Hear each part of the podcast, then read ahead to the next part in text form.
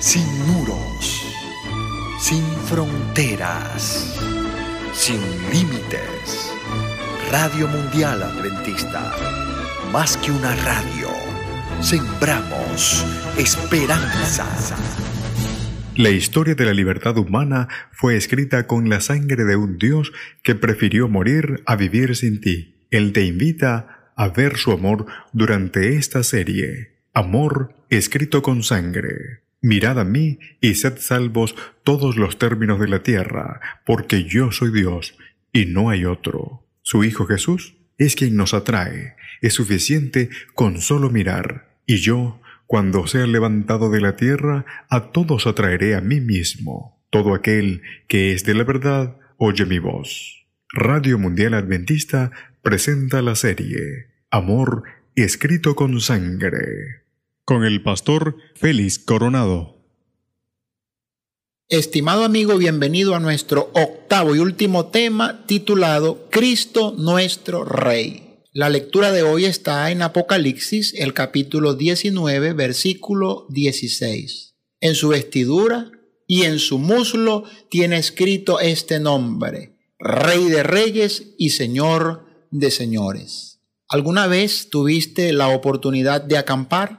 ¿Alguna vez dormiste en una carpa a la luz de una linterna? Ese tipo de experiencias marcan los resultados de las personas de cualquier edad.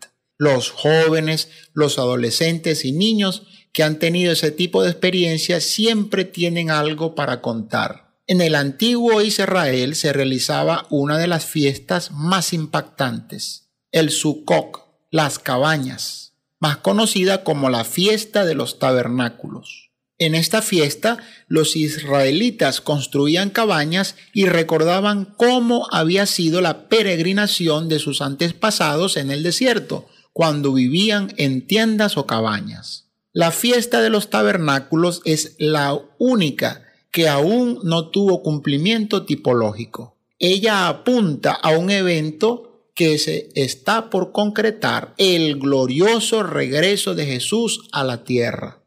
De acuerdo con el libro de Hebreos, todos los servicios y ceremonias del santuario terrenal eran una representación o sombra de las cosas celestiales. El sumo sacerdote, concluida la obra de la expiación, salía del santuario para bendecir al pueblo. De la misma forma, un día Jesús depondrá sus vestiduras de sumo sacerdote y se pondrá vestiduras reales y volverá en gloria y majestad para buscar a su pueblo tal como lo prometió. ¿Cómo se celebraba esa fiesta de los tabernáculos? La última fiesta en Israel era celebrada entre el 15 y el 22 del séptimo mes. Era una celebración de gratitud y había dos razones para la alegría. La cosecha final del año había sido recogida y los medios de subsistencia estaban asegurados. Entonces las personas también se reunían para alegrarse con los dones del perdón obtenidos en el día de la expiación. El propósito de esta fiesta también era recordarle a Israel la manera en la que Dios los había bendecido y protegido durante el largo viaje por el desierto camino a la tierra prometida. Durante los siete días de la fiesta, el pueblo habitaba en tiendas para recordar su peregrinación por el desierto. Luego se derramaba agua sobre el altar del holocausto con un pote de oro, conmemorando los tiempos en que Dios siempre proporcionó abundante agua en el desierto. Además, se encendían cuatro grandes candelabros en el atrio del templo. Con inmensa alegría se cantaban salmos al son de instrumentos musicales. Todo eso representaba la columna de fuego que iluminó y dio calor a los israelitas durante las noches frías de su peregrinación. ¿Qué enseña esta fiesta de los tabernáculos sobre el regreso de Jesús? La fiesta de los tabernáculos señala al tiempo de restauración de los cielos nuevos y la tierra nueva, que Dios creará después de eliminar el pecado y los pecadores. Isaías describe que en esa nueva creación los redimidos tendrían alegría eterna, sin dolor ni sufrimiento, y se reunirían alegremente cada sábado para adorar a Dios. Dios mismo preparará una gran fiesta. Los salvos en Cristo participarán de una gran cena, la cena de las bodas del Cordero. Dice Apocalipsis 19:9, bienaventurados los que son llamados a la cena de las bodas del Cordero. Este es el momento feliz cuando los redimidos comenzarán a sentir la alegría de la eternidad. Cada momento vivido será disfrutado con una mezcla de sorpresa y gratitud. Juan, en Apocalipsis, da vislumbres de aquella realización gloriosa y feliz cuando describe a los redimidos celebrando con palmas en las manos y cantando alabanzas. Juan escribió, bienaventurados los que son llamados a la cena de las bodas del Cordero, y añadió, estas son palabras verdaderas de Dios. En los tiempos bíblicos, las bodas o fiestas de casamiento podían durar varios días. Todos los invitados debían usar un traje de fiesta especial. En la parábola de las bodas contadas por Cristo, allí en Mateo el capítulo 22, las ropas de fiesta fueron proporcionadas por el rey.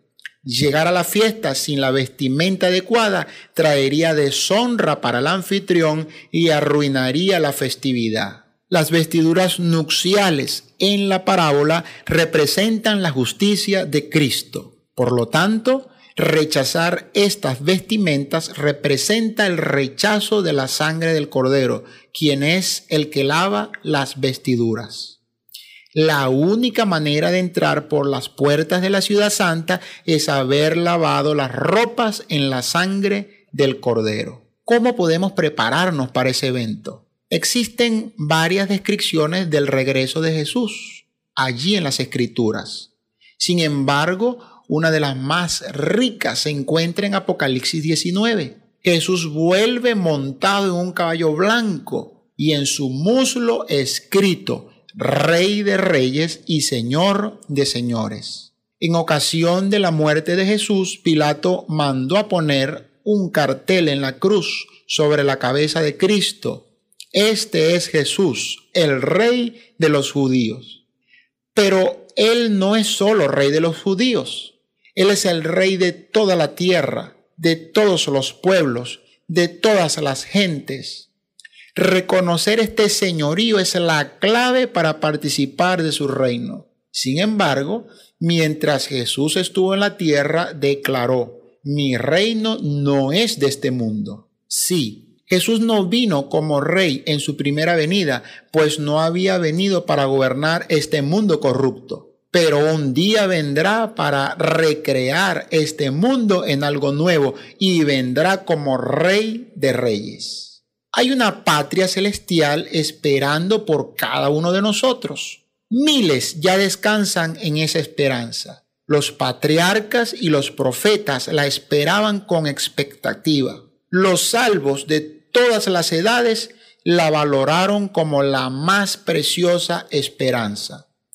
El mismo Pablo declaró, por lo demás, me está reservada la corona de justicia la cual me dará el Señor juez justo en aquel día, y no solo a mí, sino también a todos los que aman su venida. Sí, hay una corona reservada para cada uno de nosotros. Hay una piedrita blanca con un nombre nuevo y vestiduras blancas de justicia para cubrirnos.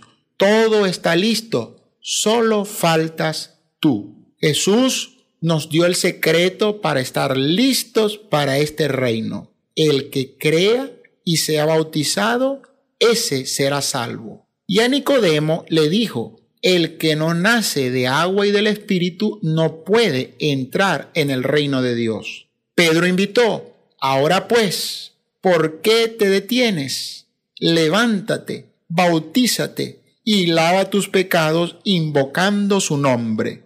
Y Juan, hablando sobre quién podrá tener acceso a la Nueva Jerusalén, escribió, No entrará en ella ninguna cosa impura o que haga abominación y mentira, sino solamente los que están inscritos en el libro de la vida del Cordero. Alégrate, Dios te está llamando. Tu nombre está en la lista, pues aquel que invita dio todo por ti. Un día, en el pasado, Dios puso su tienda entre nosotros y habitó en un santuario. Un día, en el futuro, estaremos con Él en su tabernáculo en el cielo, porque dice la escritura en Apocalipsis 21.3, el tabernáculo de Dios estará ahora con los hombres. Pero para participar de eso, tú debes tomar una decisión. Acepta a Jesucristo como tu Salvador personal y decídete por el bautismo no pierdas esta oportunidad.